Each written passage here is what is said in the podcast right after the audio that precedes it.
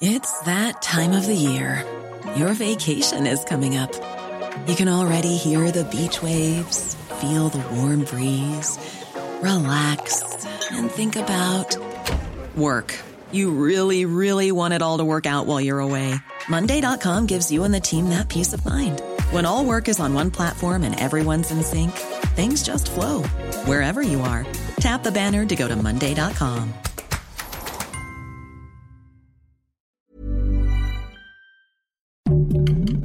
Heraldo Podcast, un lugar para tus oídos. Una imagen vale más que mil palabras y a veces con tan solo escuchar viajamos al mundo infinito de la reflexión. Esta es la imagen del día con Adela Micha. México es el sexto país con más armas de fuego en el mundo. En los últimos 20 años, los homicidios dolosos han venido al alza en el país. Pero la pesadilla no para ahí. La violencia está incrementando particularmente en contra de las mujeres. En las últimas 24 horas, 24 horas, 10 mujeres ya fueron asesinadas en México. En este país, donde la portación de armas de fuego está prohibida, a seis de ellas les arrebataron la vida a balazos. ¿Cómo entender este fenómeno? El informe Violencia de Género con Armas de Fuego en México de eh, las organizaciones Intersecta, Intersecta, Data Cívica, X Justicia para las Mujeres y el Centro de Estudios Ecuménicos ofrece algunas claves que comparto. En el 2006, del total de homicidios de mujeres, tres de cada diez se cometieron con armas de fuego. Un año después, esa tendencia comenzó a crecer. Hoy esa cifra es del doble. Además, hay estados como Colima y Guanajuato, donde las mujeres que son asesinadas con armas de fuego son casi 8 de cada 10. Este reporte resalta también que ni en su casa ni en la calle las mujeres están seguras. Actualmente, la mayoría de los asesinatos de mujeres se cometen en la vía pública. Y así lo explica la experta Adriana Ortega. Vamos a escucharla. Antes de 2007, la mayor parte eh, de los homicidios de mujeres se daba en el ámbito privado eh, por medio de métodos como asfixia o fuerza física. Sin embargo, lo que todo parece indicar es que a mayor disposición de armas y a mayor incidencia de, violencia, la norma es que ahora eh, la mayor parte de las mujeres asesinadas en el país se ejecuten no de esta manera. La disponibilidad de armas es la columna vertebral de este fenómeno.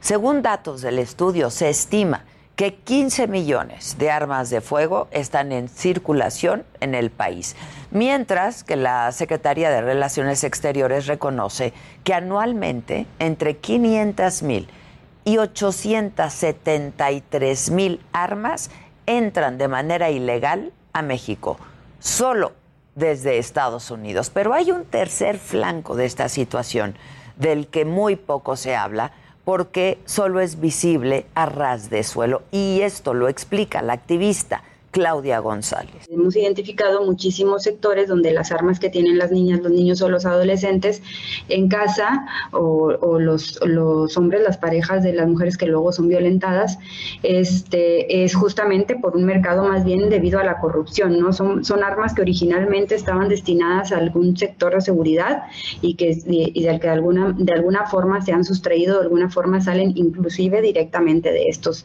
de estos sectores y que se venden a bajo costo escucharon bien, armas de las corporaciones de seguridad que terminan en manos de civiles y muchas de ellas empleadas justo para asesinar mujeres.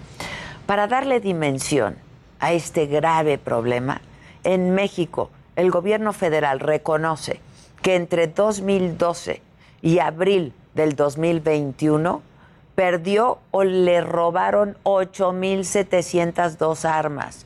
Esto significa un promedio de 2.5 armas que se sustraen cada día. ¿Dónde están? ¿Dónde están esas armas? ¿Quién las busca ¿Y para qué se usan? Estas son las grandes incógnitas. Las mujeres trans también son víctimas de la violencia armada. Intersecta, calcula que de cada 10 mujeres trans asesinadas en México, 4 eran trabajadoras sexuales. Además, el 50% de los cuerpos de las víctimas de transfeminicidios fueron simplemente abandonados en la vía pública. Y para ellas, la justicia tampoco llega. Eso lo sabe muy bien también la activista Kenia Cuevas, mujer trans, testigo presencial del primer transfeminicidio que fue reconocido en la Ciudad de México, el de Paola, Paola Buenrostro. Vamos a escuchar a Kenia. En búsqueda de justicia, en el caso de Paola, pues te encuentras con un sistema pues totalmente represor, un sistema discriminatorio, un sistema que eh, a las víctimas pareciera que, que, que, que quedan olvidadas, ¿no?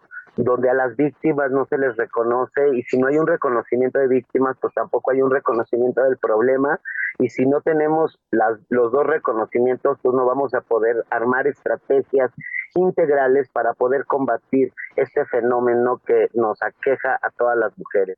Lamentablemente, la violencia de género está normalizada en nuestra sociedad, en la sociedad mexicana, y por ese motivo es que sigue multiplicándose a niveles alarmantes, familias rotas, infancias huérfanas, comunidades con el tejido social desintegrado, son solamente algunas de las consecuencias de la violencia armada contra las mujeres.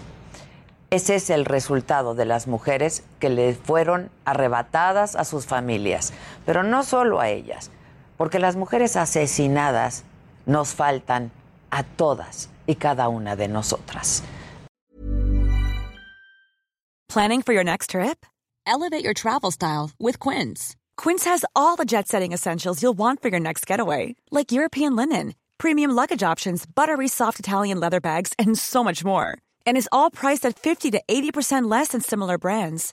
Plus, Quince only works with factories that use safe and ethical manufacturing practices. Pack your bags with high-quality essentials you'll be wearing for vacations to come with Quince. Go to quince.com/pack for free shipping and 365-day returns.